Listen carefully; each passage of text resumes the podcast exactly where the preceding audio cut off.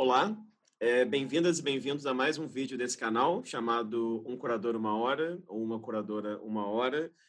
Caso, porventura, esse seja o primeiro vídeo que vocês assistindo aqui dessa série de, de vídeos, é, só explicando um pouco, se trata de uma sequência de conversas, né, de trocas de ideia com curadoras e curadores de várias regiões do Brasil, diversas faixas etárias e diferentes interesses também na prática curatorial em artes visuais. Então, hoje a gente tem uma presença muito ilustre do lado da tela, a presença de um curador. Queria agradecer a presença dele aqui e queria, mantendo uma tradição nesse canal, pedir para ele se apresentar para a gente, por favor. Obrigado, Rafael. É um prazer estar aqui contigo. E Bom, a gente conversou um pouco antes, né? Então eu, eu, já vou começar fazendo uma brincadeira, já quebrando tudo, né? É, parece assim que na minha cabeça já dizia assim, então Orlando, eu queria te agradecer pela entrevista que a gente já fez, já tudo certo. É, mas agora falando sério, meu nome é Orlando Maneschi, é, eu sou artista, curador, professor pesquisador na Universidade Federal do Pará e, e eu começo na verdade na arte pela imagem, pela fotografia e da fotografia eu vou para a curadoria. Né? E tenho pesquisas em torno da imagem, na arte, da, de arte contemporânea, com ênfase na Amazônia, né? E sou curador da coleção amazoniana de arte da Universidade Federal do Pará, que eu criei a partir de editais públicos, né? E da doação de artistas que gentilmente é, acreditam no projeto e com um grande grupo de alunos e bolsistas ao longo de anos, né? E, claro, com apoio da institucional, é, com a museóloga Paula Maués, com meus bolsistas amados, que são, mais, são gerações, já tem mais de uma geração aí. E não sei se eu me apresentei direito, né? Acho que sim, acho que super se apresentou. Orlando, obrigado é, por estar aqui comigo, com a gente, né, com quem vai ver esse vídeo no futuro. É, queria começar falando, tocando numa, numa frase que você acabou de falar aí, que é esse seu lugar de ser artista visual e também curador. Então, eu queria que você contasse um pouco como é que deu essa sua entrada nas artes visuais. Eu vi aqui no seu currículo que se graduou em comunicação social para a Universidade Federal do Pará. E aí, alguns anos depois, enfim, começou a participar de salões e logo depois você foi para São Paulo fazer um mestrado na PUC de São Paulo, né, que foi sobre fotografia contemporânea no estado do Pará. Eu queria que você falasse um pouquinho sobre esse começo, assim, esse arco entre, não sei, estudar comunicação, se tornar artista, digamos assim, e, enfim, e trabalhar especificamente com a, com a fotografia. Tá. É, na verdade, assim, eu era fascinado por arte desde criança. A mamãe comprava várias enciclopédias em casa, tinha várias e eu lembro, assim, com uns oito anos de idade, mais ou menos, eu lendo aqueles grandes pintores, né, grandes mestres e tudo mais. E o papai sempre teve revistas assinadas. Então, é, eu sempre fui muito curioso. Então, ele lia da página policial à página... as fotos da página sociais, né? E lia a parte de arte da, da revista, que eu acho que na época era Senhor, isto é Senhor, eu não sei mais o nome, mas tinha uma sessão do professor Bardi, né? curador, curador do MASP, e super importante para a história da arte brasileira. E eu nunca esqueço de uma, uma matéria que ele fez com a Cláudia Andujar. Isso, sei lá, isso uns 70, né? eu era assim, uma criança mesmo. E aquilo me impactou muito porque eu percebia que o que aquela pessoa, aquela fotógrafa fazia ali era uma outra coisa para além da imagem, para além da fotografia. Era uma criança lindo, né? Mas aquilo sempre ficou muito forte para mim. E ao mesmo tempo fotografias de, de grandes fotógrafos, por exemplo, o Luiz Braga sempre fez retratos. Então, às vezes, as pessoas eram fotografadas no estúdio do Luiz, saía na coluna social. A primeira exposição de fotografia que eu vi na minha vida, eu tinha oito anos de idade, foi do Luiz Braga, na Signos Club, que era uma boate, e que a minha tia-avó ia levar as minhas primas, eu não podia ficar sozinho aqui na casa do vovô, que era a minha casa que eu comprei hoje, e eu fui junto na matinê. Naquela matinê tinha a exposição do Luiz Braga. Então, por que eu estou te falando isso? Porque eu acho que essas coisas tiveram um impacto estético na minha infância que me deu vontade de fotografar e aí eu ganhei uma câmera taquinha, depois eu ganhei uma outra câmera e, e eu tinha vontade de fazer é, cursos de, de, fotografia, só que era uma coisa muito longe assim para mim. Eu era uma criança mãe muito introvertida, eu tinha vontade de assim, ah, o Orlando quer ser o quê? As coisas que eu pensava eram Urives, era quando eu descobri que era um arqueólogo, queria ser arqueólogo, mas eu nem tinha curso de arqueologia. E só que eu não tinha coragem de, de pensar em arte. Apesar de que eu tinha uma tia que me estimulava muito a desenhar isso tudo, né? Sempre desenhei meu desenho, até assumir meu desenho torto demorou. Mas e aí algumas vezes eu cheguei a pensar em fazer o curso do Miguel Chicaoca na fotoativa, só que eu tinha vergonha. Tinha vergonha de me inscrever, né? E aí tá, aí fiz vestibular, na hora do vestibular eu tinha uma coisa de fazer arte, mas eu pensava eu vou viver de quê? Eu tinha esse medo. Aí eu fui para comunicação com uma amiga minha, uma grande amiga minha. Fui fazer comunicação pensando na fotografia. Logo depois, na, já na universidade, já né, com um pouco mais de maturidade, um pouco menos tímido, eu fui fazer a fotoativa, oficina com Miguel, e para mim foi uma mudança de, de tudo, de paradigma, de vida, de entendimento do que é esse lugar. Né? Na fotoativa foi realmente um momento de ruptura com muita coisa, e de descoberta, porque o Miguel não te ensina a fotografar, ele te ensina a sentir a luz. Ele não vai te dizer o tempo certo, porque não existe o tempo certo. Não existe o tempo certo para fotografar e imprimir uma imagem no negativo, que era no negativo né, que a gente trabalhava. Não tem tempo certo. Tem um tempo certo, claro, para tu revelares o filme. Mas quando eu percebi que não existia um certo, e quando eu perguntava muito, ai, mas é mais, tanto como ele dizia, faz, faz. Miguel Scalco é um grande filósofo da imagem, acho que talvez o maior pensador da imagem nesse país. E, e aí eu fervia o revelador, eu fazia o errado. Né? E esse errado me levou para uma fotografia que era fora do lugar. E era assim, foi quando começou a surgir o que veio se chamar de fotografia construída, ou fotografia contaminada, né? E, e aí alguns de nós, junto com o André Lima, estilista, reunimos e começamos a pensar, pensar uma exposição de fotografia que fosse esse lugar que não era a fotografia documental na sua força grandiosa que nós temos aqui, mas também não era o retrato apenas, era uma foto meio desviante. E aí nós reunimos eu, Cláudia Leão, Flávia Montran e Mariano Claudio Filho, e fizemos uma exposição que chamava Caixa de Pandora, que virou um coletivo, que virou um núcleo de imagens, e a gente fez uma série de exposições pelo Brasil, entre os anos 90, mais ou menos, né, até isso dos anos 2000, depois cada um foi estudar, foi pesquisar, e o grupo acabou se dissolvendo.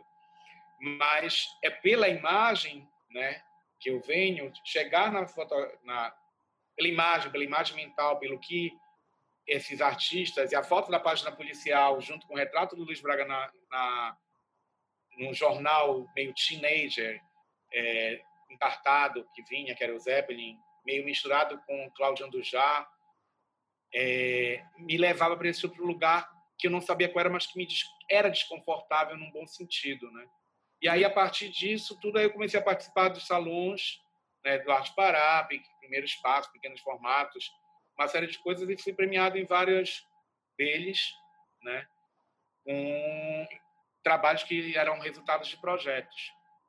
E só que aí o meu desejo era por tudo que eu via e entendia dessa fotografia tão pulsante aqui, era ir um pouco mais além, era era pensar isso mais aprofundado. Eu fiz uma especialização que eu não terminei, mas que para mim é muito importante, que era sobre imagem e modernidade na Amazônia, a partir de Benjamin. Então vieram os grandes pensadores de Walter Benjamin do Brasil, vieram para cá, foi muito rico. Muita gente da filosofia. Só que eu não entreguei a tese, mas já fui embrião do meu mestrado. Uhum. E, e também a minha primeira curadoria foi sobre cinco fotógrafos daqui, cinco artistas da imagem daqui, né, porque não era a fotografia direta, 100%. E foi no mês internacional da fotografia em São Paulo né, no projeto do Rubens Fernandes Júnior, da Rosina Nakagawa. E Não sei se eu te respondi. Não, respondeu, respondeu. Eu queria, é, já que você já falou desse interesse na fotografia, queria só aproveitar e fazer uma outra pergunta dentro daí, que é, é claro, você é nascido no, no Pará e você trabalha, é, claro, começou como fotógrafo, como você acabou de relatar agora, aí em Belém, onde você está agora, e me chama a atenção perceber que no seu mestrado, por exemplo, o nome dele, seu interesse era fotografia contemporânea no Pará. Então, eu queria que você só comentasse é, um pouco, porque a gente vai falar bastante sobre isso aqui, que é uma coisa comum na sua trajetória, mas não é comum a todo curador e curadora, né? Que é esse interesse de se pensar o lugar de onde você veio, entre aspas, né? Essa relação de pesquisa com a cultura paraense, entre aspas, ou até mesmo a invenção dessa ideia de Amazônia, numa das suas publicações no catálogo, catálogo barra livro dessa exposição é, Lugar da Experiência que você fez, exposição enorme, tem um texto no final do Armando Queiroz que eu achei genial, que eu não conhecia, que é Amazônia não ah, é. É. Amazônia não é, Amazônia não é, Amazônia não é isso. E aí me chama a atenção ver que grande parte da sua trajetória é, é diz respeito a uma reflexão sobre, às vezes, a cultura paraense, às vezes a cultura amazoniana, digamos assim, usando um termo que você mesmo da coleção. Então, eu queria que só, só que você comentasse para a gente um pouco isso. E eu pergunto isso por quê? Porque, sei lá, quando eu penso a minha trajetória de outros colegas, né, eu sempre me interessei pelo oposto, pelo que não era Rio de Janeiro, né? Então, sei lá, uhum. eu começo a pensar na graduação nascimento italiano. Então, assim, eu queria qualquer coisa do outro lado, entendeu? E aí me chamou a atenção isso no seu caso. Eu queria que você contasse um pouquinho para a gente. Eu acho que a gente tem, assim, um... O brasileiro é muito rico, é muito, é muito estranho, né? A gente é muito diferente. Eu acho que a, a gente tem um certo... Essa coisa, essa, esse colonialismo que a gente não consegue vencer, né? Nos faz sempre achar melhor o, o do outro, né? O que está ali longe, o que está do outro lado do muro, ou do outro lado do mundo, né? E, e eu acho que, ai meu Deus, desculpa, não, e bem. caiu, caiu uma pena. E eu acho que em certa medida é, eu tive algum momento em que eu me interessei, claro, né? Me deslumbrei por vários artistas maravilhosos, do mundo inteiro e tudo mais, mas é, sempre me instigou esse lugar onde eu estou. Né? É, me instigou tentar olhar para esse lugar e tentar romper um pouco com, com, a, com um lugar meio normatizado de, de como se olhar para isso. Né? Eu acho que por isso é, chegou uma hora que eu fui pesquisar outras coisas e deixei a fotografia aí, tinha muita gente pesquisando, mas sem nunca assim, não se abandonar, né? Inclusive agora a gente no Arte para a gente tem uma sala, duas salas assim que são tem uma força enorme de fotografia. Mas é, eu acho que para mim, especialmente, eu acho que essas leituras na infância, entender o que a Cláudia Andujar lá atrás fazia, o que o Luiz Braga fazia na, é, entender o que o Miguel Rio Branco fazia. Eu nunca esqueço também de um texto do Bard falando sobre o trabalho do Miguel Rio Branco no Pelourinho, né? O clássico lá que tem aquele filme maravilhoso que eu nunca sei o nome, né? É uhum. gigante, é lindo, poético pra caralho, uma das obras para mim mais incríveis brasileiras. Mas assim, esses artistas que me chamavam a atenção estavam sempre olhando muito para dentro daquele lugar onde eles estavam. Por outro lado, a gente não tem uma história da arte constituída aqui. Agora já tem, mas assim, há 20 anos atrás, 30 anos atrás, tinha uma pessoa tentando, uma pessoa escrevendo, né? E muitos pesquisadores escrevendo sobre o renascimento italiano, qualquer outra coisa assim, né? Então, assim, me instigava aquelas imagens incríveis que eu estava vendo, qual seria o futuro delas? Uhum. Né? Então, hoje, quando a gente pensa né, toda a discussão do Abe Warburg de vários outros pesquisadores que estão é, pensando arquivo e, e, e, ou que pensaram né, em Warburg, é, eu entendo que, de certa forma, essa era uma emergência para mim. né? Emergência que vai me levar para pesquisa na universidade, vai me levar para a construção da Amazoniana. Né? Era o medo das coisas se perderem, né? Porque assim, das coisas se esvaírem na história e na memória. Eu acho uhum. que isso me fez criar um certo compromisso por uma aderência que eu acho que está na pele, está no nosso jeito de ser aqui. É muito quente, é muito úmido, é muita luz. A primeira vez que eu viajei para fora porque eu quis fotografar, saiu tudo errado, porque eu não enxergava aquela luz direito, não sabia nem capturar a luz direito. Então acho que é tão impactante ser daqui. Uma das memórias assim que eu tenho de infância muito fortes fora aqui nessa casa são memórias imagéticas. Meu pai era engenheiro da Transamazônica. Eu lembro do, do, do trator gigantesco entrando na, na, floresta, aquele barulho da árvore caindo, quebrando, madeira quebrando, cheiro de mato, cheiro de folha. Né? Então, acho que são coisas que vão te impregnando de um lugar. Uhum. Né? Não sei se. Agora, já que você falou sobre esse. Você usou um termo muito bonito agora, você falou sobre esse medo das coisas se esvaírem, né? Eu queria, aproveitando essa, essa frase que você falou, e claro, comentando aqui para quem está vendo, né, que depois do mestrado na PUC, você fez um doutorado na PUC também, né, imagens desdobradas, que é um termo que você usa algumas vezes, operações, é... como é que chama? É, minha anotação está péssima aqui. Plano de operações Opera... mentais? Isso, acho que é imagens, imagens dobradas, operações, alguma coisa da imagem no território da arte, né? Sim, sim, é... sim. Enfim, Putz, me deu um branco no nome da tese. não, normal. Acho que é até Acho saudável. que perguntado sobre isso também, né? Não, mas então, não, é porque, assim, estou comentando isso para as pessoas entenderem, entenderem sua trajetória, né? Teve esse mestrado na PUC, depois doutorado sobre essa ideia de imagem, mas aí eu acho interessante pensar como isso tudo faz um par, pegando essa sua frase do medo das coisas desaparecerem, com a sua produção textual. Ou seja, mais uma vez, eu não acho que seja comum a gente ter curadores barra pesquisadores que escrevam tanto e que, quando escrevem, se interessam ou por pares geracionais do lugar né, onde nasceram ou estão atuando, ou por artistas mais jovens. Né? Então, fiz uma lista aqui, né, que obviamente terá coisas faltando, mas textos seus sobre Luciana Magno, Valda Marques, é, Gratuliano Bibas, Paula Sampaio, Keila Sobral, Daniele Fonseca, André Lima, Éder Oliveira, Carla Zaccanini, que já é né, de, uma outra, de uma outra esfera, digamos assim. Então, queria só que você falasse, antes de a gente começar a falar dos projetos curatoriais propriamente ditos, é, sobre esse lugar da escrita na sua produção e de que forma também esses textos não criam corpos né, de reflexão que contribui com um não esquecimento dessa produção no futuro, né?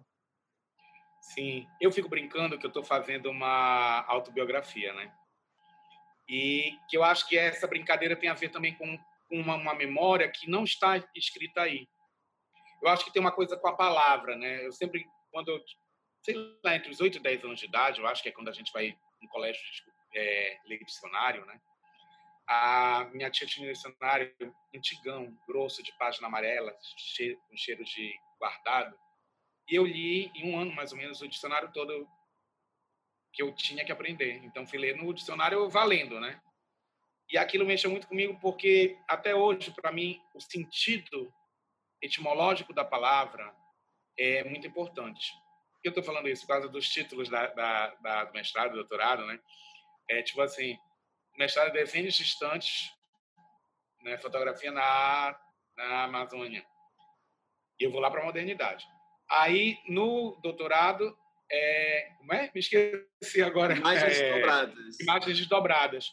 Tem um jogo de palavras aí também de tentar entender o sentido do que era né, esse desenho distante, de buscar uma memória para tentar entender um, um, lugar da imagem aqui.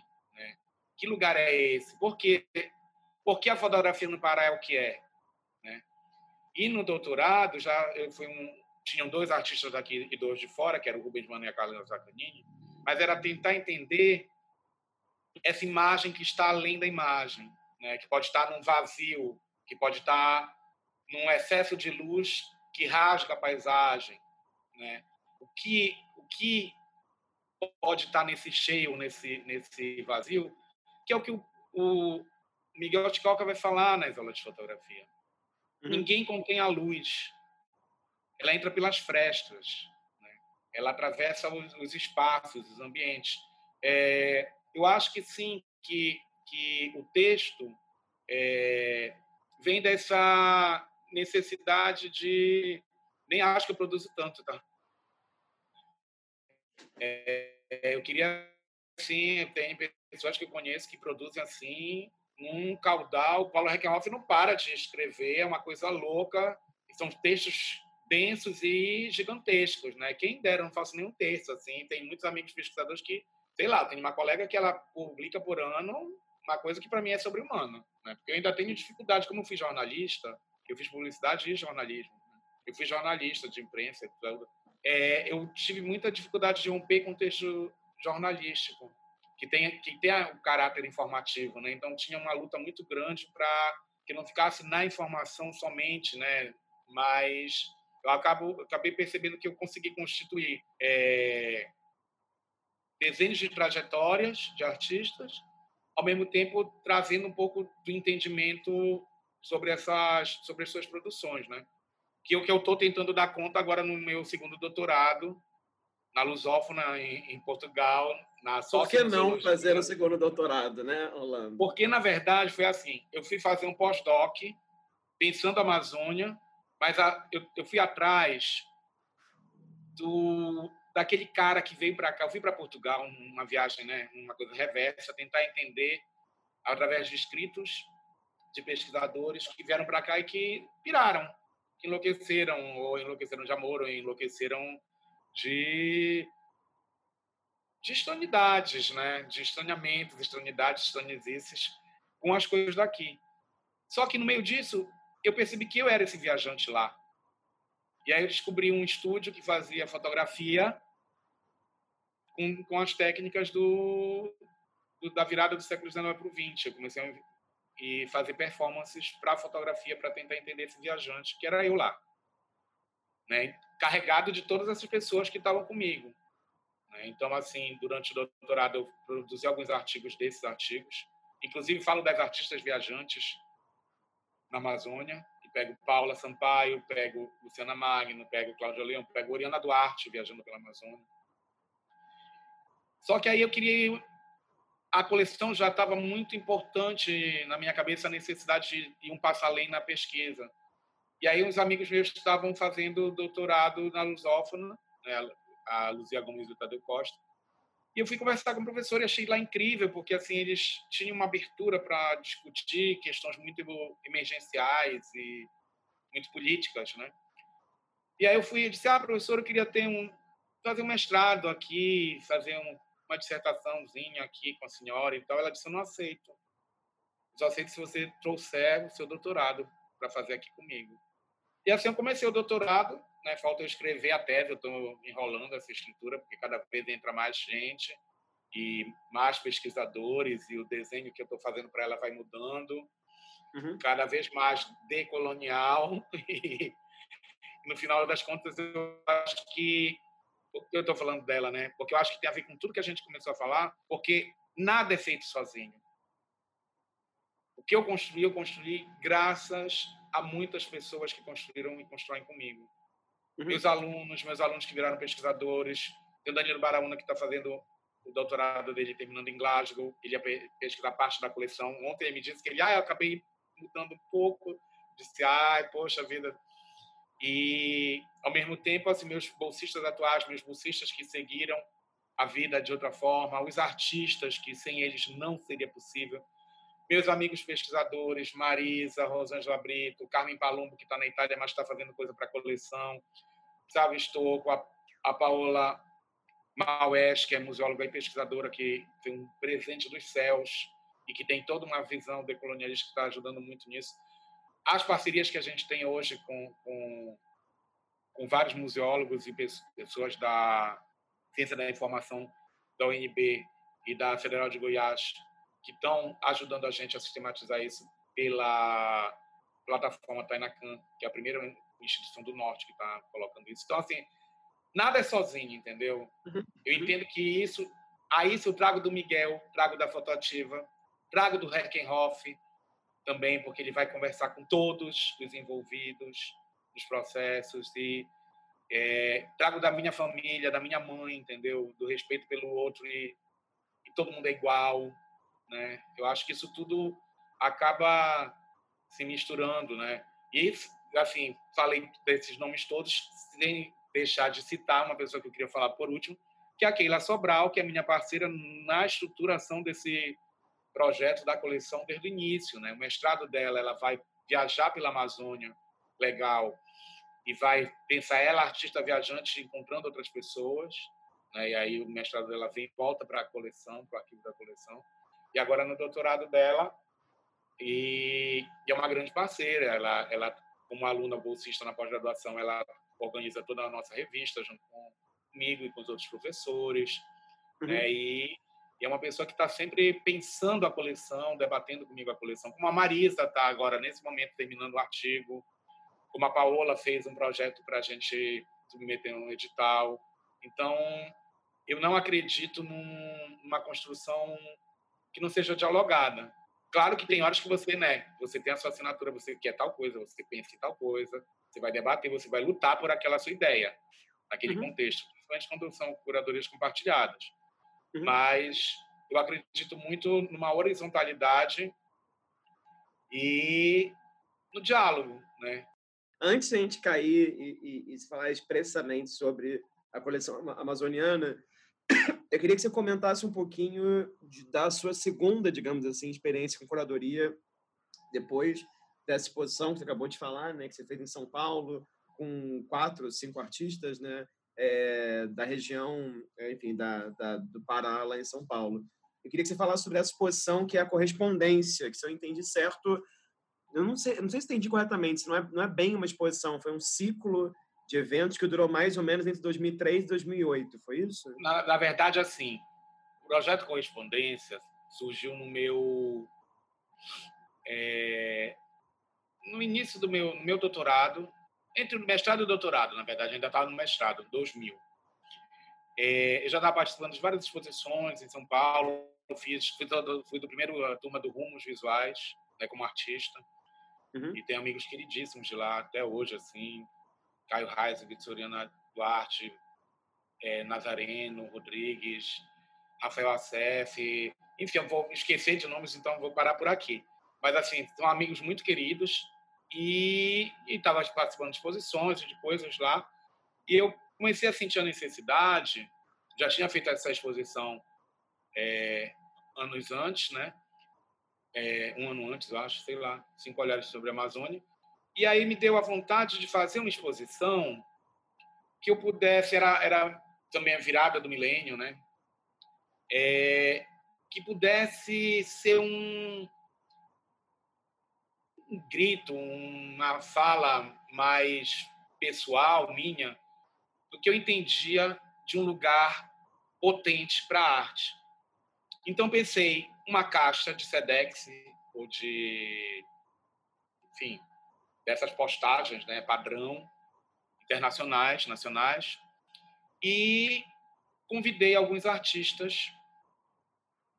Alguns eu era amigo, alguns eram amigos de amigos, outros eu admirava, para pensar uma exposição que fosse que habitasse um lugar comum, né?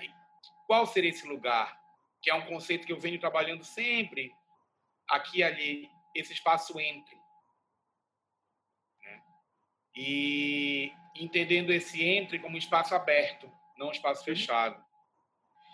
E que essa exposição ela se daria naquela caixa em que as obras não poderiam se danificar umas às outras, então elas teriam que ter pesos e medidas que pudessem coabitar e que fosse um convite a esse outro que ela iria ofertar.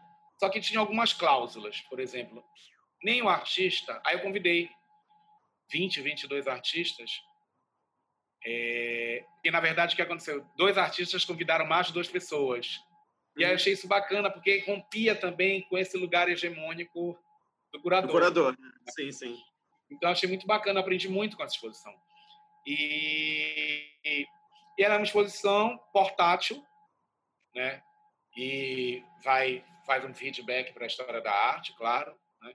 É uma exposição portátil e, ao mesmo tempo, é, era um discurso condensado de artistas. Né? Então, tinha, por exemplo, o trabalho do, do, do Rubens Mano, que é um óculos, que é um visor, que você vê tudo desfocado.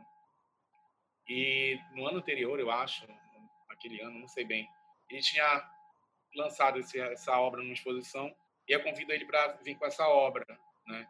Então, assim, as obras acabavam criando também uma fricção é, para o, o receptor dessa carta surpresa, dessa caixa surpresa, que era um convite a também a não não se encaixar. A Carla, por exemplo, ela mandou, ela ela, ela fez uma imagem, uma vista, é, num quebra-cabeças que ela estampou e cada caixa foi um, uma peça do quebra-cabeças. Ou a Cláudia Leão também era uma fotografia que ela, ela cortou, era encapsulada em vidro. É, algumas obras suscitavam uma ou uma resposta ou uma eu acho que ela tinha uma coisa muito bonita que era uma certa utopia de reunião de ou até usar uma, uma palavra meio cafona assim tal não, é, não, se usa muito mais de congrafamento sabe uhum. e cada pessoa escolhia duas pessoas para receberem essa caixa uma no Brasil e uma no mundo só não podia ser nada que a pessoa quisesse fazer lobby, né? Ou qualquer tipo de interesse mais do universo da arte. Seria, podia ser até mandar para alguém que odiasse, entendeu? Mas podia ser curador também, podia ser diretor do museu, podia ser o que fosse, mas que não fosse por um por um desejo a mais. Uhum. E assim as pessoas fizeram, só que eu nunca pensei, ocupou a sala inteira de casa, porque foram é, inúmeras caixas. Né? Foram 25 para o Brasil e 25 para fora. 25? Acho que é isso. Eram 50 objetos. E, e depois eu tenho até que confirmar, acho que não, quase com certeza 50, era, era um número assim. Você tem uma caixa ainda contigo? Tenho, tenho. E, e o que aconteceu? As pessoas me deram isso, eu botei, só que dentro da caixa tinha um texto conceitual, né? inclusive ia para Foucault, e, e tinha o, o índice com as, com as fotinhas das obras, com o nome do artista, e tinha uma lista de e-mail dos artistas. O meu texto suscitava uma resposta. Como tinha e-mail, não necessariamente era para mim. Então, eu resolvi, aí isso foi para o correio, foi lindo isso. É, e eu resolvi dar um tempo para essas respostas chegarem. Né? E, e, eu dei oito anos. Né? E algumas coisas chegaram realmente três anos depois. E chegaram oh. obras com resposta, né? E eu comecei a colecionar isso e os pacotes ficaram fechados. Como começou a chegar, eu disse, eu só vou abrir quando chegar tudo. Então, os pacotes ficaram anos no meu apartamento, São Paulo, empilhados. Né? E isso tudo, para mim, vai criando um, um, lugar. Ao mesmo tempo, os artistas recebiam alguns e-mails como resposta ou correspondências por resposta. Uhum. Né? Aí eu tive notícias que uma, uma pessoa que recebeu levou para uma galeria e a galeria, uma galeria super descolada, na Califórnia, fez a exposição. Né? É...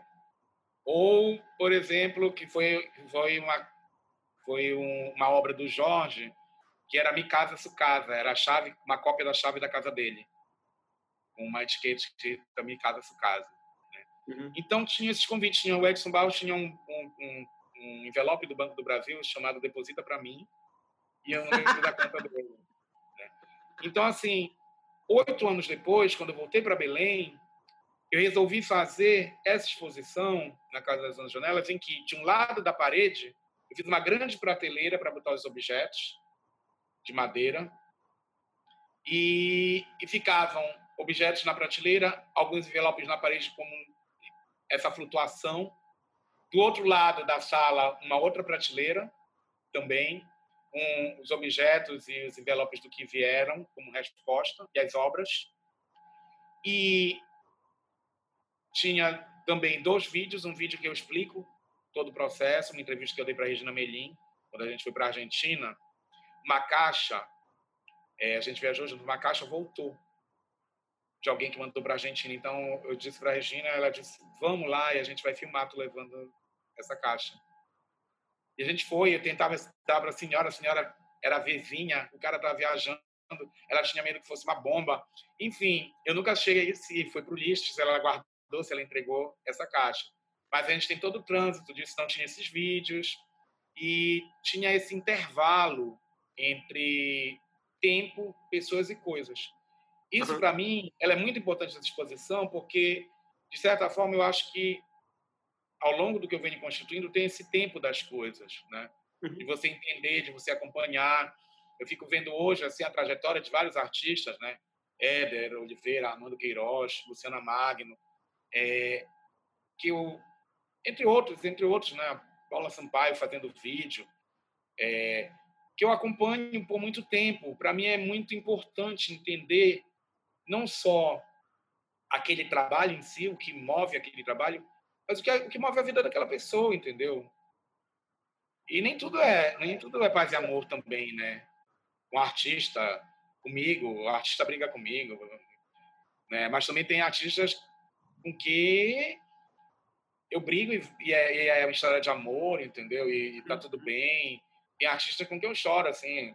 Várias vezes que eu converso com a Paula Sampaio sobre os projetos dela, sobre a, a vida das pessoas à margem da Transamazônica, a gente termina chorando, entendeu? O Armando Queiroz, a gente fala as coisas mais improváveis, impossíveis de falar aqui, da coisas que, de coisas que a gente pensa e de coisas que a gente acredita ou de loucuras que a gente já fez na vida, entendeu? Então, para mim, curadoria é esse lugar de mediação em que a arte te chega e te impacta de tal forma que mexe com os seus poros, mexe com a tua cabeça. Eu estava conversando com uma artista de Goiás pelo Instagram anteontem, e o trabalho dela é bem heavy. É, a Fernanda, e assim, tem uma pintura dela que tem uma coisa com drogas e tudo mais, e tem uma coisa, na verdade, com essa, esse trabalho específico com o Cemitério Maldito, no Fernando Azul. E tem uma cabeça estraçalhada. Aquilo para mim parecia um, que a cabeça estava pegando fogo. Né? Para mim, aquilo me levou para um outro lugar e já enlouqueci pensando no trabalho dela e que relações eu faço entre ela, fulano e Beltrano, que eu queria botar todo mundo junto, entendeu? Uhum, uhum, e, uhum. e, eu estou enrolando um pouco, né? Mas assim, eu acho que as coisas na vida vão se misturando e se amalgamando, as dores, os amores. Se eu não tivesse sofrido muito por amor, eu não tinha ido para Portugal, eu não tinha feito meu pós-doc, eu não tinha feito o meu segundo doutorado, não tinha vindo entender o que é decolonialismo e olhar para isso com mais atenção, entendeu?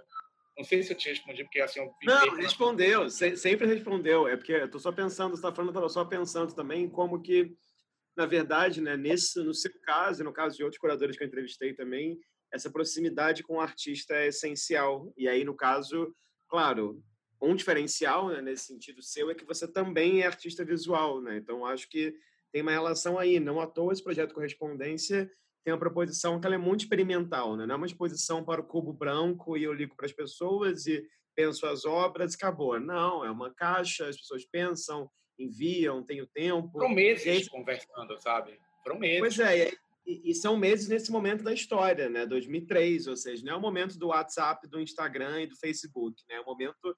Por isso que é engraçado quando você fala assim, não, aí tinha uma lista de e-mails, ou seja, para uma certa geração de, de curadores, né, que tem 25, 26 anos, as pessoas já começaram no Instagram, né? Então já começaram nessa loucura de ir no Instagram é uma mensagem. Já, é, é muito louco, essa, né? É muito louco, é muito eu, louco. Eu, eu relutei a ter celular, por exemplo. Eu relutei a ter celular, não queria, queria isso. Agora, o que eu fiquei pensando enquanto você falava, eu queria aproveitar e já te perguntar também, é porque logo na sequência desse projeto Correspondência, você participou pela primeira vez né, de algumas edições do Arte Pará como curador. Então, você participou de 2008, 2009, 2010 e 2019, pelo que eu anotei aqui. Aí eu queria só que você falasse um pouquinho. Primeiro, né, é uma pergunta que eu sei que, para quem é do Pará, talvez soe absurda, mas acho que muita gente que vai ver não é do Pará. É pena que você fale um pouco da importância do Arte Pará ah. e quais desafios são também, né? Porque é uma loucura, é um evento grande, tem uma seleção aberta, tem artistas homenageados do Estado, tem artistas homenageados que podem não ser do Estado, tem artista jovem. É, o Paulo Reckenhoff já dirigiu algumas edições, Marcos Lontra, que eu já entrevistei, também dirigiu algumas edições. Então, eu queria falar como é que foi para você a experiência de fazer um Arte Pará, sendo do Pará, diferente deles dois, né? E sendo artista também, né? E, enfim, como é que se, se dá esse processo tá. de pensar uma coisa de proporção tão grande assim? Tá. Eu acho que, assim, por exemplo, quando eu voltei para cá, eu fiz um... A primeira exposição foi uma exposição grande, um projeto dentro do, do Fórum de Pesquisa em Arte na Universidade, chamava Em Torno de Operações Mentais.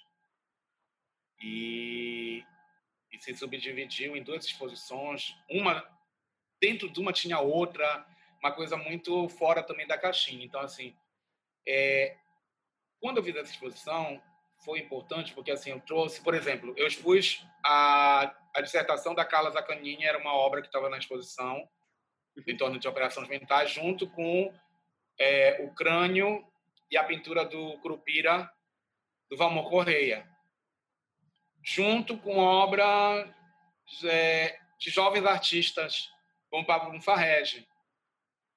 Então, eu sempre tive esse, esse desejo de misturar pessoas que eu não acredito em hierarquias. A hierarquia que eu acho que tem que ter a do respeito, né? Você tem que ter respeito por alguém que, porra, que tem, tem que ter respeito por uma Glória Ferreira, por um Paulo Reckenhoff, por uma série de pessoas que estão aí há décadas. Né? Mas, é, enquanto artista, etc., obrigado, Ricardo Basbaum, pelo conceito criado, é, eu sempre me vi nesse lugar, etc., entendeu? Porque aí eu não posso deixar de falar que, assim, por exemplo, na fotografia, eu era o que estava fora. Né? Na fotografia, a gente com a Pandora, a gente vem para um lugar que era um lugar que não era fotografia documental, não era fotografia antropológica, também não era fotografia urbana de Belém, entendeu? Era um lugar meio que não tinha lugar. Uhum. E, né, eu era eu sempre fui o, ah, o doidinho, né? O que faz as coisas meio estranhas, entendeu? É. Então, tem uma questão também de gênero que a gente não pode deixar de, de, de colocar, né? Então, assim, tem esse lugar gay, bicha, que tem que ser enfatizado. Né? Isso sempre, assim, é, tinha uma coisa estranha, sempre teve uma coisinha assim. Né?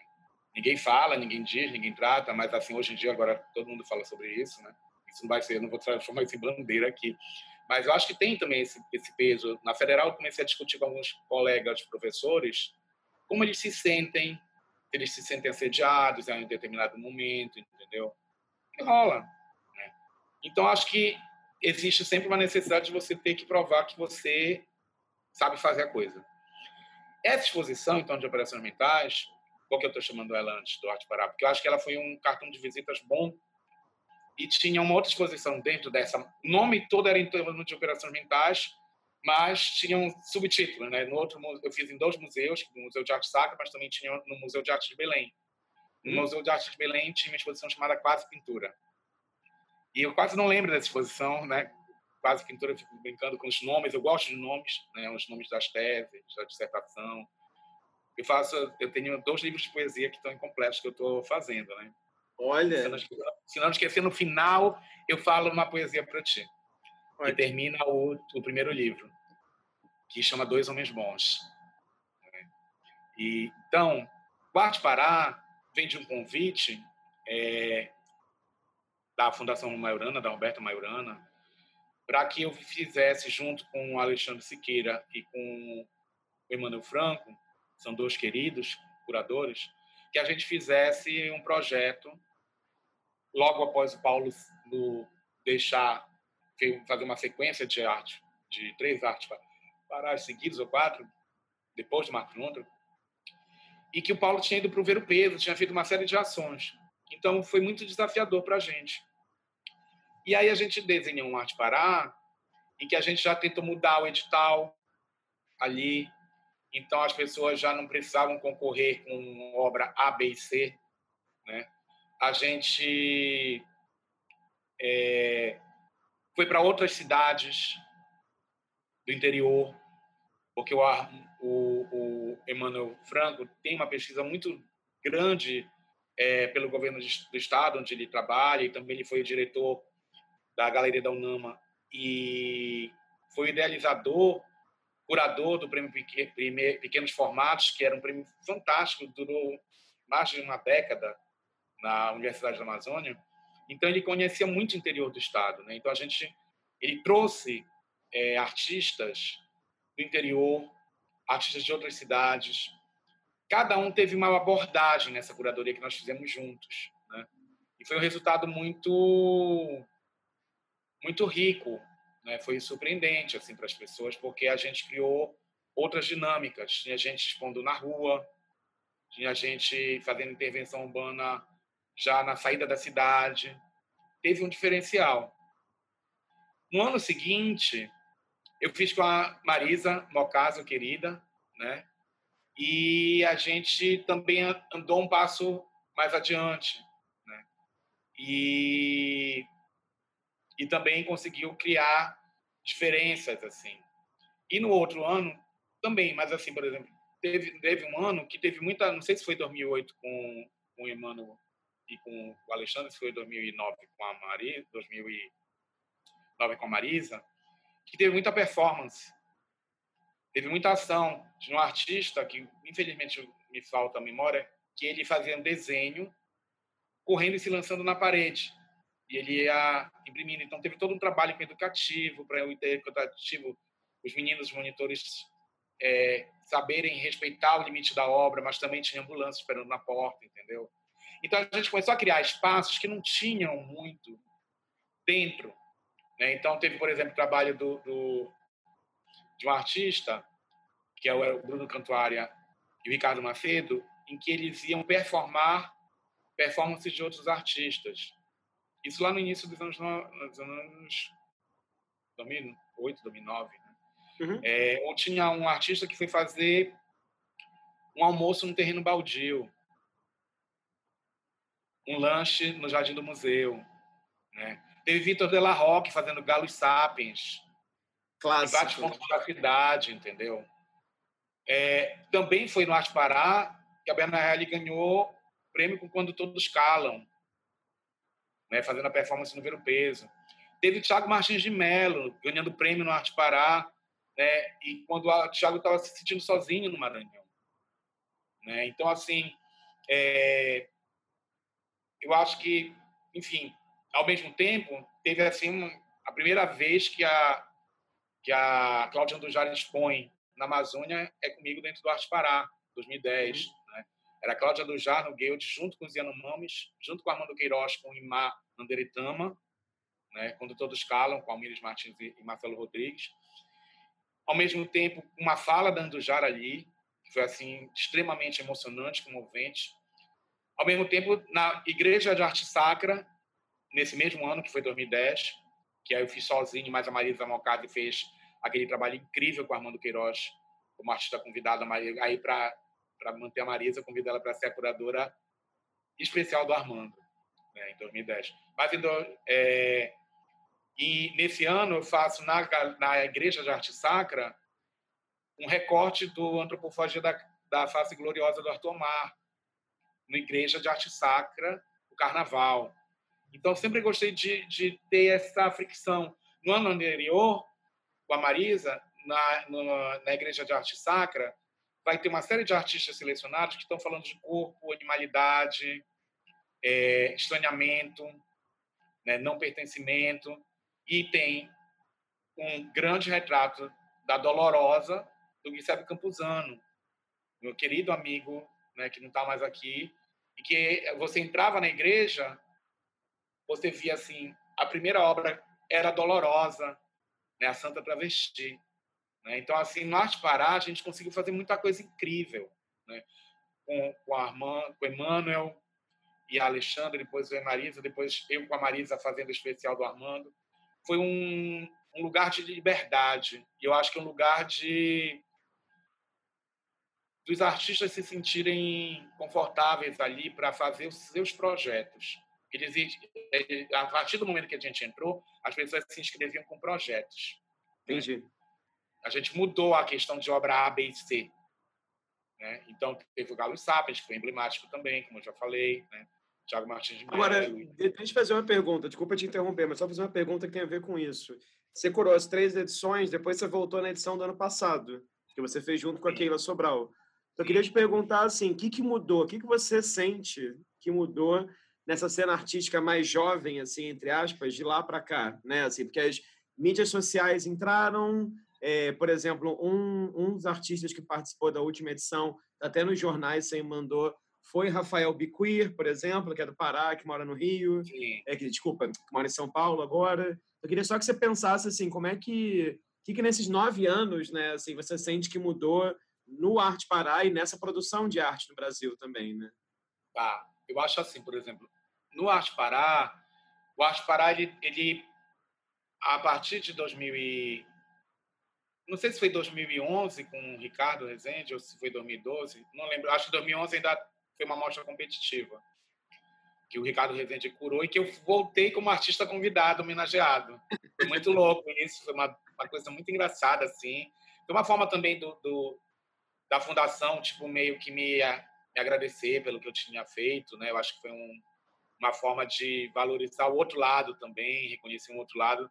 E o Ricardo foi, assim, incrível como curador geral, Ricardo Rezende. E o Armando Queiroz, artista, vem curar, acompanhar o meu trabalho ali, em 2011. 2012, 2013, 2014, é, 2015, aí o Paulo retoma e aí começa a fazer projetos, meio que projetos especiais, né, exposições especiais, recortes especiais com convidados. Em 2007, não, 2016, 2017, agora me deu um branco. É, não, 2016 ele, ele começa a criar certas discussões ampliadas na Casa das Janelas e, e eu exponho lá o resultado da minha, do meu pós-doc, né, que é uma, uma instalação que chama... É, oh, meu Deus, eu esqueço os nomes, gente. Algures ou Primeiro Beijo. Né, uhum. Que está muito essa coisa de pensar Amazônia lá em Portugal e aí o Paulo, em 2019, não vai poder fazer. Né? E acaba que eu assumo. E, e aí eu digo, não, eu assumo, mas eu quero que a Keila venha comigo, trabalhar comigo. E a Roberta adora a Keila, admira muito o trabalho e o pensamento da Keila. E aí eu chamo a Keila para assinar junto comigo, como curadora adjunta. E então, assim, teve esse intervalo, e também eu passei dois anos fazendo pós-doc, né? E começar a trabalhar mais focadamente na coleção amazoniana. Então, para mim, tem um distanciamento meu do, do Arte Pará, que é um distanciamento realmente de viajar, de estar fora daqui do país e de perceber de fora os, os novos desenhos que estavam sendo feitos ali em termos de construção de discurso, de reflexão sobre a Amazônia. Me dedico mais à coleção e quando eu volto, eu já volto dentro de uma condição dos 80 anos do professor Parloureiro, que é a pessoa que vai, nos anos 80, criar toda uma discussão sobre visualidade amazônica, junto com Osmar Pinheiro de Souza, né, e outros pesquisadores daqui, e escritores também, e de Manaus. E aí é como se isso desse uma volta que vai, vai rebater no meu mestrado, que eu vou pesquisar pensamento parloureiro também, é, para pensar a Amazônia, né?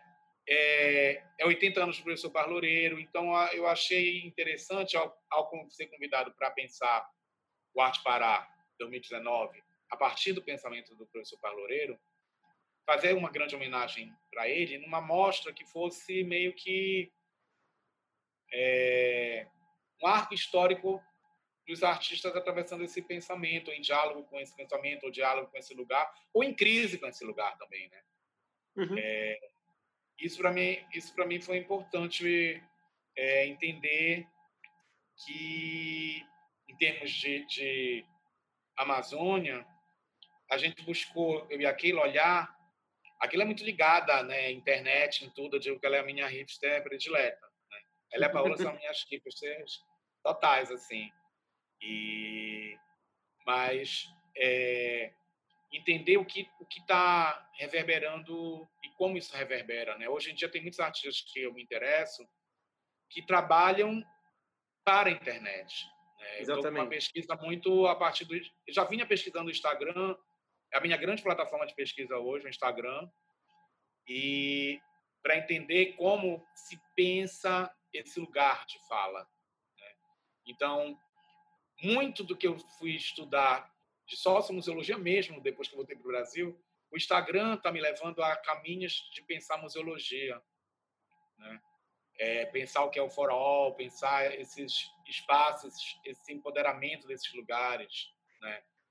Assim, eu discuto muito com os artistas, então assim, por favor, pense em amazoniana também, né? Então Armando Queiroz tem todo um pensamento que ele está querendo com o tempo fazer, né? Não só a Marisa, a curadora, tem por exemplo a seção moda, tem alunos da Universidade da Amazônia que tem a, tem a seção moda e tem a co-curadora a Johanna Maia, que é professora de outra universidade. Né? Uhum, uhum. E assim a gente tem várias, várias parcerias, diálogos. Então, assim, eu percebo hoje, no fazer curatorial, esse diálogo amplificado, né? em que é, não é sozinho. Né? Tem vários, vários colaboradores em várias instâncias, até chegar a uma co-curadoria. Né? Mas, no, te respondendo sobre a, a, a, internet, por exemplo, tem, tem artista que o trabalho que eu mais gosto da pessoa é o que ela está fazendo para postar, né? E tem trabalhos que são feitos, assim, são filmes, né? Por exemplo, assim, eu sou apaixonado pelo Guerreiro de Divino Amor, Sim. te amo, Guerreiro, né? Quero que ele venha para Belém, a gente tem esse namoro, assim, esse chamego. Antes de eu conhecê-lo pessoalmente, eu era apaixonado por ele, a gente se curtia muito pela internet. E eu vou no Salão Napolino, tá lá no júri, e quando eu vejo Orlando, uma pessoa grita, eu não, eu não sabia a cara dele, entendeu? Parecia aquelas propagandas da minha época de criança, de, de ótica, ou de que o casal vai se abraçar, entender, se beijar. Um amor louco, assim, né? E eu quero muito o Guerreiro fazendo um trabalho aqui na Amazônia. Agora, deixa, deixa eu pegar o Guerreiro como exemplo até, já que você falou sobre é. ele, já que a gente já falou algumas vezes sobre a coleção amazoniana e não entrou nesse assunto real, vamos entrar nesse assunto. Eu queria ah. te perguntar justamente sobre isso, porque eu tenho a impressão Cara, adoraria que você contasse essa origem da coleção amazoniana. Eu acho que tem muito a ah. ver com o que eu pude pesquisar com essa exposição maravilhosa que você fez a Casa das Onze Janelas, né? O lugar da experiência, tem essa publicação super bacana e tal. Queria que você falasse um pouco sobre isso, essa origem. Ah. Mas eu tenho a impressão, o que eu acho mais bacana pelos textos que eu li, é que o nome amazoniana tem esse diálogo com a ideia também de brasiliana, né? Ou seja, essa ideia de que não necessariamente uma coleção de artistas da Amazônia ou de obras feitas na Amazônia. Você me corrige se eu falar besteira, tá? Sim, Mas fala, sim são obras e imagens que pensam a Amazônia, né? Ou seja, pelas, pelos vários caminhos, como o Guerreiro do Divino Amor tem interesse, tem trabalhos que eu acho que pensam isso também. Então é bacana no sentido de que você também, esse até pelo da Vanessa Mocarzel, né, também pode pensar as muitas invenções da Amazônia, né? Assim, porque a Amazônia também é esse guarda-chuva de certa maneira, né? Assim, muitas vezes se fala Amazônia, Amazônia, Amazônia, mas qual Amazônia é essa, né? Que arte Amazônias, né? Exatamente, que arte amazoniana poderia ser essa? Então eu queria que você comentasse um pouco, tá. enfim, sobre essa origem e sobre o que, consiste a coleção e que desafios você tem encontrado assim, ah, nesse processo. falar sobre aqui o amor da minha vida, né? Amazoniana, amor da minha vida. É o amor da sua vida. Amor da minha vida. E, para mim, é, é o meu amor pelos artistas, né? pela arte daqui. A Amazoniana surge, como eu estava te falando antes de começar, né? Quando eu voltei para. Quando eu passei no concurso para federal, antes disso, eu era roteirista na universidade, técnico de nível superior. Eu entrei na universidade com 22 anos. E depois fui trabalhando em vários projetos lá. É, depois fui dirigir a, a, a, a trabalhar como, como arte finalista, depois fui dirigir a, a parte de, de, direção de arte na galeria, na, na, agência modelo da universidade, aí depois saí para estudar. E aí são milhares de gratidões, assim, listas intermináveis, assim. Minhas teses têm páginas de gratidão, assim, sabe? E eu acho que eu devo a muitas pessoas. E a coleção, para mim, é muito isso. São tantas pessoas que eu tinha muito receio de que o que ficasse para a história, a história da arte brasileira é contada por São Paulo, em sua maioria. Né? Aí, pelo menos tradicionalmente vem né, São Paulo e Rio, mas assim tem um peso muito grande, né, São Paulo. E eu acho que assim nas duas últimas décadas que as outras regiões estão começando a escrever suas histórias. Né? Recife, Fortaleza, é, são polos muito muito fortes e que começaram a reescrever sua história. O Sul também e, e o Centro-Oeste, Goiás, né, está ali constituindo trabalhos de curadores, trabalhos de pesquisadores, amigos nossos, todos aí trabalhando. Divino também, né, lá. É... Enfim, eu acho que existe um esforço muito coletivo. Nesse cenário, eu me preocupava muito, como te falei antes, que, primeiro assim, as fotografias, se esses fotógrafos morrerem, vai tudo para onde? Né? Esse é um medo enorme. Né? Só que assim, eu tenho um jeito muito reservado, dizer, vão, vão me xingar, não tenho nada reservado, mas assim, eu sou tímido, na verdade. Estou né? me preparando para estar aqui contigo assim há séculos, estou até suando no ar-condicionado. é, é, a verdade é que assim, eu sempre tive muito medo, porque eu amava aquelas imagens, né? eu amava obras, e, eu tinha medo que isso se perdesse. Né? É, alguns artistas mexeram muito comigo, Armando Queiroz, é, é, a, a Lúcia Gomes, né, que é uma, são artistas que, por mais que tenham reconhecimento nacional, por vezes internacional, é, há 20 anos atrás, há 10 anos atrás, não tinham uma projeção nacional assim. Eu tinha medo que certas obras se perdessem. Né? Então, é, sei lá, faz 10 anos que o Armando do, começa a ser, ter uma visibilidade maior a partir do Marco Antônio Vilaça, curado pelo Paulo, né, quando ele vai fazer todo o trabalho dele sobre a, a Serra Pelada. Mas eu ficava pensando assim, que museu que ia ter aqui as bocas banguelas do ouro de tolo dos mineradores de Serra Pelada. Mas para mim é importantíssimo para a história da arte estar no museu né? Está numa coleção. A partir daí também, por exemplo, eu comecei a pensar o que me impactava e eu resolvi, depois desses anos, de 2005, quando eu entro na Federal, fazendo pesquisas sobre videoarte, sobre arte na Amazônia, sobre uma série de coisas, escrever para o prêmio meu da Funarte, Marco Antônio Vilaça da Funarte. E, e, fiz um projeto com seis artistas de gerações diferentes que vieram para a Amazônia, o que habitavam a Amazônia e que poderia constituir o início, o embrião de uma coleção. E, e dentre eles, uma pessoa da mais alta importância não, não tenho na coleção até hoje, mas é quem dispara isso tudo, que é a Cláudia Andujar. E que estava fotografando a Amazônia quando eu estava lá, com meu pai, criança, e quando o Sírio, quando ela veio expor aqui no Arte Pará, no almoço do Sírio, eles conversando e ela falando que ela estava fotografando uma, umas crianças lá e o papai disse: "Uma fotógrafa teve aqui, fotografou Orlando". Isso foi no ano que ela estava no Arte para meu convite. Eu fui para o banheiro chorar. Essa história eu não canso de contar porque para mim assim era como se tivesse dado um laço muito louco de entendimento do que era isso. E no livro da coleção, o prefácio, que é uma folha solta que cai no PDF que eu tenho que eu te mandei, tá ali a, de, a, a tá, tá, ela tá inclusa, mas assim, no livro é para perder porque é muito pessoal. Tá esse encontro, suposto encontro dela me fotografando naquela história perdida da Transamazônica. Então, assim, a coleção ela nasce nesse desejo muito grande de não deixar esquecer, né? De não deixar esquecer uma memória, uma existência. É, quando vem a Cláudia que não está, mas está no desejo de estar, né, e que está no prefácio na história, essa história desse encontro. Mas está o Luiz fotografando a, a, a, periferia de Belém. Está tá o projeto do Armando, estão as Bocas Manguelas, está o Midas. Né? É, tá Maria Cristina desaparecendo na neblina, Maria Cristina Barbosa. Lá é, é, na cidade onde ela nasceu, em Serra do Navio, na Cidade Fantasma. Né? Tauriana Duarte, bebendo no antigo Ver Peso, antes do primeiro projeto de gentrificação dele, é...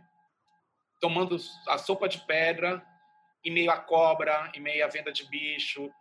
Aí a pessoa pensando que aquilo era uma beberagem. Ela está ali numa, numa potência, se potencializando de toda aquela vida. Né? Eram para ser seis artistas. E aí, conversando com o Heckenhoff, ele diz assim, se tu doares uma obra, tu pode pedir. Então, eu doei as duas fotos que eu tinha da Paula Sampaio, e com muita lágrima, dizendo para ela que estava doando, né, que são fotos que eu amo, mas era para uma coisa maior. E ela entendeu, e a partir daí a gente convidou, eu e a Keila, artistas daqui, que ou que nasceram aqui, ou que tem o principal da coleção para mim, e eu digo para a gente, eram artistas que tivessem tido uma experiência densa, intensa na Amazônia. Então tem o Rubens Mano.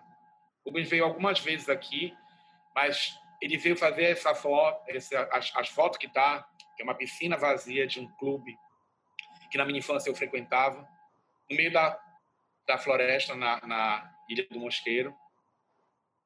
E o clube decaiu e a floresta engoliu o clube. Né? Então, a coleção nasce falando desse caos, desse projeto interminável, inacabado, uhum. né? Desse Eldorado inexistente, uhum. entendeu? A, a nossa energia é a mais cara do Brasil. A gente produz energia e se, né, se alagou terras indígenas, se alagou é, moradores de, de, de, de comunidades tradicionais para mandar energia para o Sudeste. Essa é a realidade, desculpa.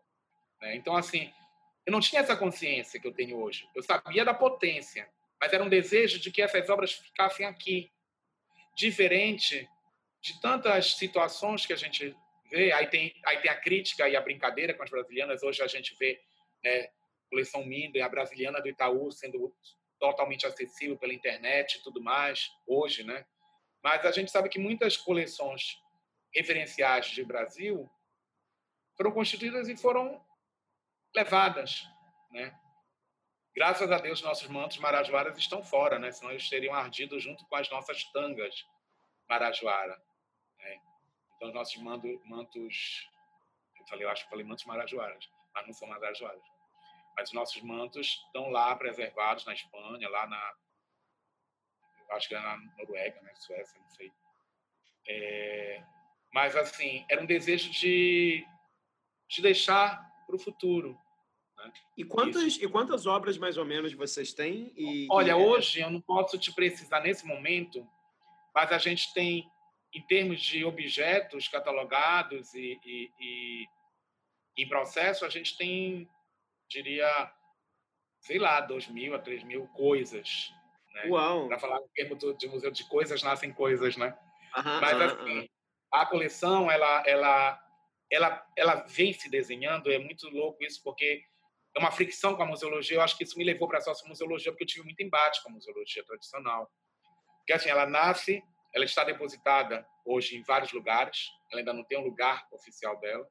Oficial dela vai ser no, no prédio das Mercedes, que é um prédio né, colonial na frente da Estação das Docas. É uma coisa incrível, que é um projeto da universidade, onde hoje tem a graduação em patrimônio, mestrado em patrimônio, voltado para arquitetura. Tem uma, uma capela, uma, uma, uma sala que tem abobodada, abobodada, que o pessoal da música vai trabalhar também com uma série de coisas. Tem lá o projeto circular, vai estar lá também junto com a gente, vai ter, vai ter, vai ter livraria também da, da UFPA tá junto. E, e, é um grande irradiador da universidade no coração da cidade, ali no, no núcleo central. E a coleção toda vai para lá. Mas hoje ela, ela contou com o apoio do Museu da Universidade, onde toda parte de parte da, da coleção de arte está depositada, parte hoje está depositada na pós-graduação, provisoriamente, no laboratório de museologia nosso lá, da, da, da Amazoniana. Parte está depositada numa, na museologia e na sala de pesquisa tem o arquivo da coleção amazoniana, que tem uma série de livros, documentos impressos, é, teses, né? Isso tudo vai subir para a internet. Aí tem resultado de pesquisa, por exemplo, a minha pesquisa de arte de vídeo arte são 289 tantos, tantas obras entre vídeo, arte, vídeo instalações, né, do livro que estou terminando com Danilo Baraúna. O livro vai estar depositado, esses livros, os PDFs todos vão estar lá. E de outros projetos, né, que puderem estar, vão estar lá também. É, então, a Amazoniana ela foi criando pernas. Né? Então, o arquivo, a logo do arquivo é a chave aberta, assim, com o arquivo, arquivo amazoniano. Então, não é fechado. Sim. A ideia é que isso seja disponibilizado no futuro. É, porque é, mais, é, assim, a parte da coleção ela é fulcral e é, e é, importante, mas eu entendo pela sua fala que, na verdade, se configura como um grande centro de pesquisa, né? Assim, que pensa não só coisas que são arte, mas coisas que são imagem, moda, a videoarte, você falou agora, são muitos tentáculos, né? E tem muitas coisas que, que precisam ser catalogadas. Agora, por exemplo, a gente aderiu ao projeto Sainacan, que é um projeto que era de, da Federal de Goiás com a UNB, e, enfim, é uma equipe extraordinária, né? E eu não vou falar o nome de todos, porque senão eu vou esquecer, e assim, devo bombons de cupuaçu para todo mundo, e, e vão vir para cá, fazer um estágio no Pará com a gente, mas é, foi assim muita gratidão também por eles. O nosso projeto é o primeiro projeto da região norte que o Tainacan está abraçando, né? E a universidade fechou a parceria com eles e e envolvido com os bolsistas todo o trabalho. Então, assim, pensar a ficha de cada documento, o que vai entrar, como vai entrar, o que é importante falar sobre aquele objeto. Então, assim, por exemplo, na seção moda, ela começou com a seção com a, com a coleção de artes visuais, mas já tinha um arquivo. Então, arquivo eu migrei da minha casa para lá, para a minha sala de pesquisa. E um bolsista começou a catalogar. É, a seção moda, quando eu fui embora, estava na museologia. Então, a, a, minha amiga Marcela Cabral, que é uma grande colaboradora também, professora da museologia, começou a catalogar com os bolsistas dela. E a gente tem o maior acervo do André Lima, que está distribuído entre o MAR, o Museu de Arte Brasileira da FAAP, Anhembi Morumbi, e aqui na Amazoniana, né, entre croquis, revistas, documentos, imagens de família, é, obras, objetos, é, protótipos. Né? Isso tudo está catalogado, mas ainda não teve é, a extroversão em exposição. Uhum. No arquivo tem uma série de, de panfletos, por exemplo, panfletos postais. Dá pra, tem coisas que eu, que eu ia entrar no Arte Pará, uma série de postais dos anos 80, por exemplo. Tem toda uma parte de impressos, tem uma seção que a gente ainda nem nominou, está tudo dentro do arquivo. Mas tem uma seção de impressos. Tem uma pequena coleção de cédulas que o Paulo ajudou bastante nisso com, com os Sildos, por exemplo.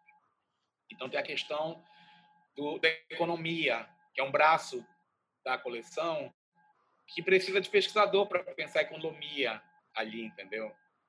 Então, eu tenho um flerte com uma jovem pesquisadora do, que acabou de se formar no Núcleo de Autoestudos da Amazônia, da Amazônia, né, no NAIA.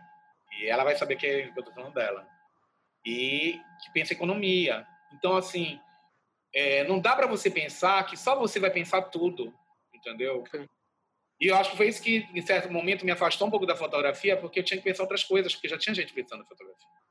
Uhum. Né? Uhum. lugar da fotografia, né? Uhum. E, uhum. e, e, e, então, assim, não sei se... Lá vou eu de novo, não sei se eu estou cheio. Não, é, super, Mas super é, assim, é, eu fico muito feliz de falar da coleção, porque eu vejo, por exemplo, assim, é, tem, tem pesquisadores, tem uma pesquisadora que ela fez o mestrado dela na, na outra universidade, na Universidade da Amazônia, e ela veio pesquisar o André Lima na coleção e roupas que poderiam ter sua função deslocada. Tem coisas nisso no trabalho do André. Né? Uhum. Então, é, ela o mestrado dela foi feito ali, entendeu? A gente deu suporte para ela. Porque às vezes você quer pesquisar num acervo, claro, a gente tem um processo burocrático, tem coisas que tem que tem todo o procedimento, luva, máscara, tá, tá, tá, mas assim, tem acervos e aqui também isso é muito importante na coleção. Eu percebi em Belém os acervos fechados. Você quer pesquisar tal coisa, ah, não está catalogada, não está não sei Você sabia que estava. Então, a, a Amazoniana ela nasce com esse compromisso político de ser aberta à pesquisa.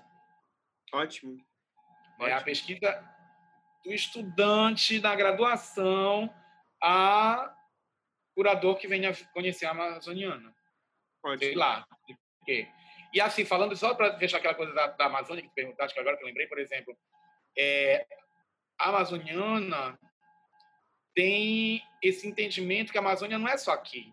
Né? Então, uhum. temos essa história do Roberto Evangelista, que é muito importante para a gente.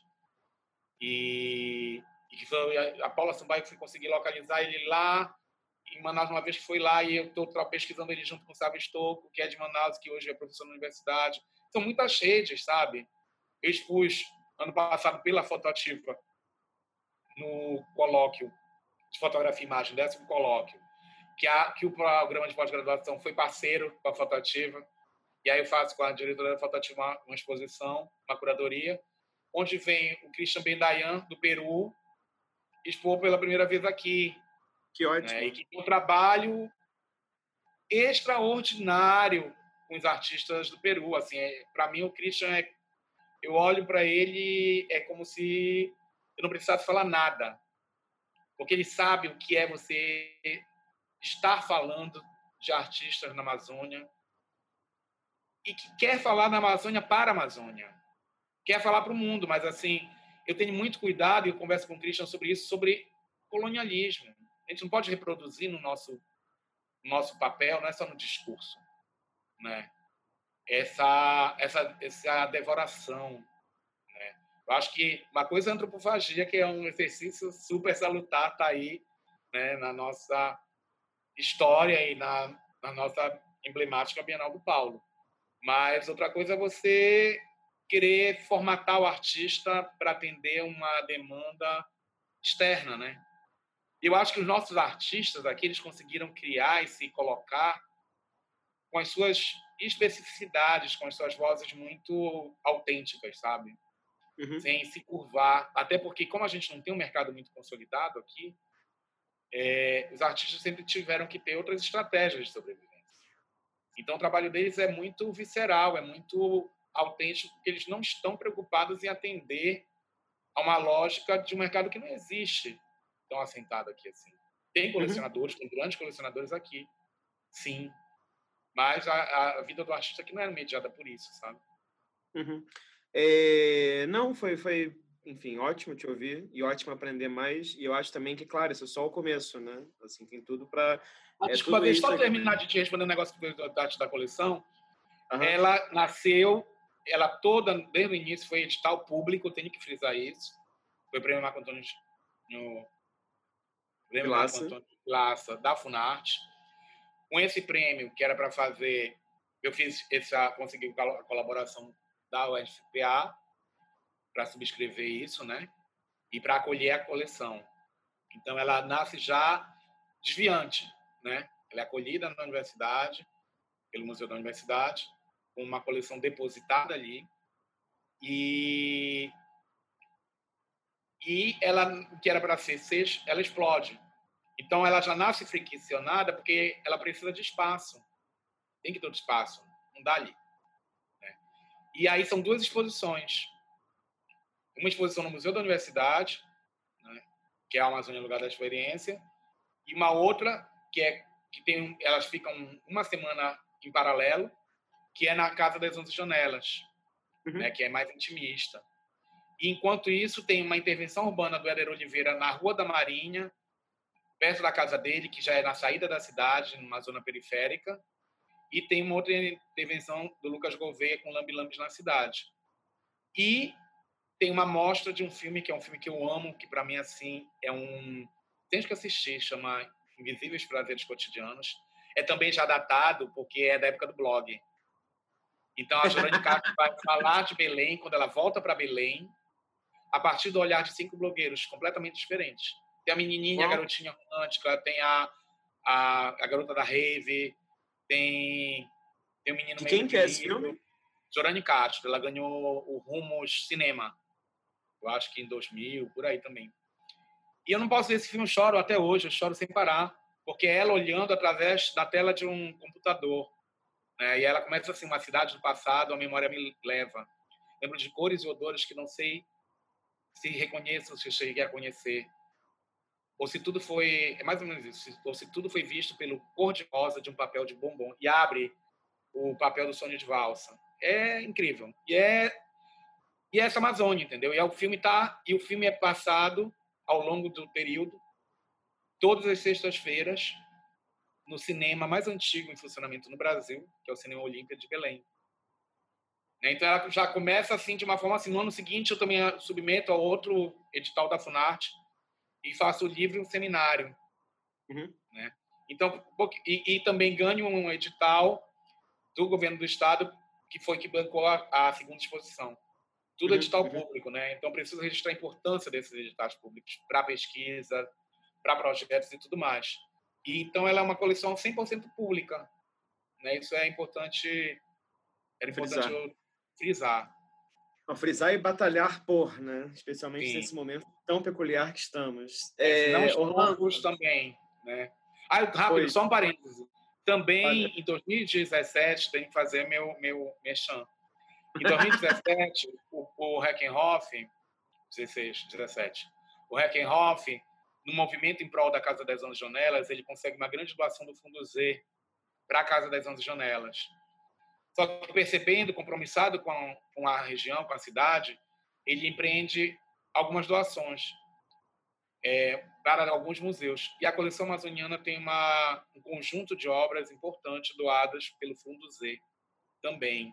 Mas também uma ação né, de, um, de, um, de um apoiador, né, de um patrocinador, e que foi assim uma coisa muito importante porque a gente acabou indo de uma coleção que era de arte contemporânea a gente também ela mesma né pelas coisas que acontecem nos leva para trás e aí a gente tem um, um guild na coleção né?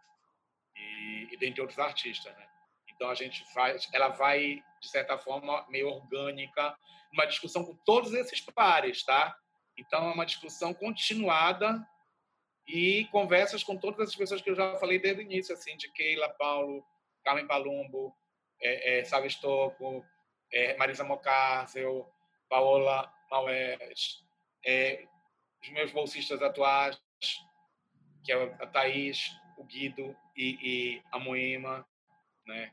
Com, com o Tadeu Costa discutindo educativo. É uma discussão com a Marcela, que é museóloga também, com a Marcela a Marcelinha da museologia. É uma e fora toda a, a turma da museologia que acolheu a sessão moda quando eu estava indo para o pós-doc, né? E tem a professora Cicosta, tem a, a professora Luísa Gomes e toda a turma da museologia que acolheu a gente, né? A, uhum. a professora Carmen Silva também. É, eu tenho que destacar esses nomes, parece quase assim, né? É, créditos de filme, mas é porque é aquilo que eu te digo, foram muitas pessoas e muita fé, fora toda a lista de artistas que eu ia ter que falar aqui, né, é. de Isebe Campuzano, a Eliane Tenório, que é uma das imagens mais emblemáticas que foi doada agora no, no Arte Pará, como Éder Oliveira, que deu um trabalho surreal no Arte Pará, ou Rafael Matheus Moreira também, dentre outros também que doaram, que se não fosse a, a, a fé das pessoas na coleção e no entendimento do que essa coleção significa para todos, né? e para estudo e para tudo mais, não existiria só na minha vontade, no meu sonho. Claro, sim, sim, sim. Não, não tem como erguer uma coleção mais dessa fortes, né? sozinho, né? Já que você falou de Rafael Matheus Moreira, vamos mostrar aqui as imagens que você trouxe. Rafael é aluno, foi aluno da FAV, se formou ano passado com um trabalho incrível de pedagogia queer. Todo mundo tem que ler o trabalho do Rafael, quero fazer livro dele. E todo mundo tem que conhecer o Rafael Matheus Moreira. É, a Keila Sobral estava fazendo um estágio e conheceu a obra do Rafael. Disse: tem que conhecer o trabalho do Rafael. Já tinha ganho prêmio no Primeiros Passos aqui, do Centro Cultural dos Estados Unidos. E eu me encantei, me apaixonei perdidamente pelo trabalho dele, pelo discurso dele, pela pessoa que ele é, né? É, ele tem um discurso muito bem colocado e posto e, e, e sempre numa fricção muito grande. Ele discutia a pintura no corpo dele, então ele se pintava de cor de rosa. E ele, para ir para casa dele, ele sempre passava pela BR e via as travestis e resolveu conversar com as travestis e começou a pintar as travestis. E hoje o Rafael se reconhece como uma artista travesti, né? Isso para mim também acompanhei toda essa discussão e toda esse essa descoberta da Rafael, né? Minha querida assim, ex-aluna, amiga, artista. E para mim foi importante trazer.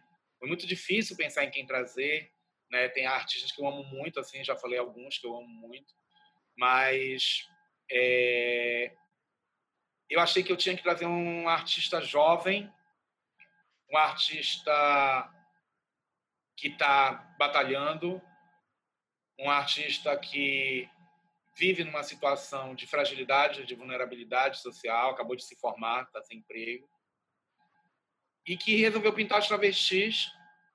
E eu achei incrível. E não só eu achei incrível, né? Éder Oliveira achou incrível, Christian Bendayan se apaixonou, e as pessoas todas estão ficando loucas pelo trabalho dele, dela. E, e a Rafa, assim, chegou, eu expus nessa exposição do, do, do décimo colóquio de fotografia e imagem, a exposição de fotografia de arte que eu fiz com a Camila, é, eu expus duas pinturas do Rafael. E depois eu vi essa pintura, que é a Paulette, e eu fiquei louco, porque assim, tem uma obra emblemática aqui da história da arte no Pará, já participou de exposições nacionalmente, que é tem duas, né? A vendedora de tacacá e, e... Ai, minha gente, a vendedora de cheiro, gente do céu, a minha memória é muito fraca. Sim, da do cheiro, da, da, da Antonieta Feio, né? É, exatamente. Olha, eu fiz uma confusão agora, mas tudo bem. E, e na minha cabeça, a Paulette é a bisneta daquela mulher. Entendeu? É como se o Rafael tivesse construído com as travestis dele e especialmente na Paulette, é como se ela, ela, ela fosse olhar para esse cidadão comum que está ali representada lá na, na nossa Belle Époque, que está nos museus, com esse outro corpo, com esse corpo que não se encaixa. E isso tinha que estar tá numa coleção. Então, na, na exposição Experiência Vertigem, que eu fiz em março do ano passado, com a Keila como adjunta, é, foram as novas aquisições, que não são tão novas assim, né? São do, dos últimos cinco anos, assim, da coleção. E entra a Paulette, né? Que é essa pintura da Rafael, que eu acho, assim, extraordinária, porque né, tem não só a qualidade da pintura, da fatura da pintura, e, e essa, esse calor que, ele, que ela faz, que ela coloca, porque, assim, na, projetando a gente não vê, mas tem uma tem uma certa camada mais grossa nesse contorno dela, que é como se fosse né, esse, esse fogo, esse calor e, e ao mesmo tempo esse proibido, né, ali evaporando desse corpo não normatizado. E para mim é muito importante ter na coleção essas vozes, né? Não por nada, não por modismo, não por nada, porque a coleção sempre, desde o início, tem isso, né? A coleção tem, lá no início, tem Nem Que Ele Faça 100 Anos, que é uma colher com um tufo de cabelos, que a Lúcia Gomes vai fazer em diálogo com a garota que foi presa numa cela com vários homens e que era ser viciada em troca de comida. Uhum. Da coleção tem essas obras que talvez fossem esquecidas pela história da arte. Esse trabalho veio também assim, é, é fruto dessa desdobramento das travestis e, e foi muito naquele calor de todos os incêndios, né? Incêndio no Museu Nacional, incêndio da floresta e a gente só vê crescer o incêndio, né? E ao mesmo tempo, é, a Rafael vai falar com as pinturas históricas também, né? Da, da Fundação de Belém, né? Da, da desses quadros emblemáticos conquista do Amazonas, né? Uhum. E aí ela vai ser fotografada pela Alistair, que é a sereia ruiva. Uhum. A Alistair é, é drag queen e está na pós-graduação também pensando esses corpos e me orientando. E a Alistair vai fotografar Rafael para a pintura da Rafael, que a Rafael fotografa primeiro para pintar. E acabei entrando em cena e, e essa pintura vem para o Arte Pará, né? E vem para a coleção amazoniana. E é isso, né? São esses corpos né? fora do, do, do, do padrão cis, né? E elas, elas nessa conquista da Amazônia, elas acabam flechando palhaço, né? É um corpo travesti negro, né? E ela como corpo travesti rosa, né? Boto cor de rosa. E ao mesmo tempo ela está numa investigação em torno da imagem e de toda essa história da visualidade, né? Que a gente tem. Então aqui ela vai citar a, a né? O, o Nascimento de Vênus Botticelli, mas assim, ela foi atrás de várias representações de Vênus. Então uhum. tem uma que ela é deitada numa outra concha diferente, de outra uhum. pintura, aí outra uma outra travesti que está é, em pé, e aí ela vai pegar também elementos de outras pinturas para compor a cena. Então tem uma outra que é cheia de anjinhos, né? E aí por trás aqui tem tem cartazes, tem a rua, tem um bicho, tem essa fricção claro. da imagem idealizada com a realidade da rua, da violência na rua, da violência no mundo. Né? Claro, então, Damares, né? menino veste azul, menino veste rosa, essa mistura Exatamente. história da arte ocidental com o Brasil 2020, né? Assim, Isso, todas as bichas vão para o inferno, né? Então, para mim era muito importante trazer a Rafael. É... Ixi, agora sempre eu me emociono, né? Quando eu vou falar assim dos artistas, mas assim, porque eu acho que a Rafael aqui simboliza representa muitas vozes, entendeu? Vamos para a pergunta surpresa. Eu estou fazendo ah, o seguinte: a cada sete pessoas que eu entrevisto, eu mudo a pergunta surpresa. E aí calhou de que é você. Se... É, é, é, não é tão randômico, né? E aí acontece que você é o 22 segundo entrevistado. Logo, você vai debutar na pergunta surpresa que eu montei aqui. E vamos ver se essa pergunta vai funcionar também, porque eu não sei se ela está muito clara na minha cabeça. A pergunta é, é qual a maior dificuldade que você lida com sendo curador? Quer dizer assim, qual que é o aspecto mais difícil do fazer curatorial, na sua opinião? Olha, é... tem algumas questões. Né? A primeira questão é essa, essa a da aderência. Né? Você fazer um projeto curatorial, você demanda da aderência do artista ao seu projeto. Então, eu não consigo fazer uma curadoria se eu não me debruçar muito tempo antes sobre o, o artista. Né? E também não sei fazer uma curadoria sobre um artista que eu não. a fazer profissionalmente, sabe? Eu, é, tem uma, uma frase que uma vez uma pessoa falou: ah, querendo ofender uma, uma amiga, você é, você, é, você é amadora. Eu quero ser eternamente amador. Porque assim, eu não consigo realmente fazer, pô, gente, se for muito dinheiro, tudo bem, mas assim, eu já saí de projetos importantes, eu já declinei de coisas importantes, porque eu não me via ali. Uhum. Então, assim, que eu quero todos os convites, tá? É, mas é, é para mim, um grande desafio hoje é, para um curador é nesse mundo de louco que a gente vive, fora a pandemia, você se dar o tempo de dialogar com o pensamento do artista. Uhum. Pode ser através de uma obra, pode ser através de um texto, pode ser através do Instagram dele.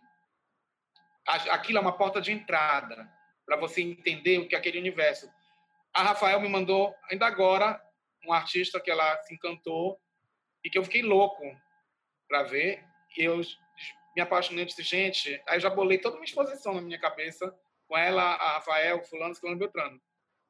Queria fazer isso. Será que eu vou poder fazer na pandemia? Será que vai dar? Enfim, é, eu acho que, para mim, o maior desafio é lidar com o sistema todo que envolve uma exposição, né?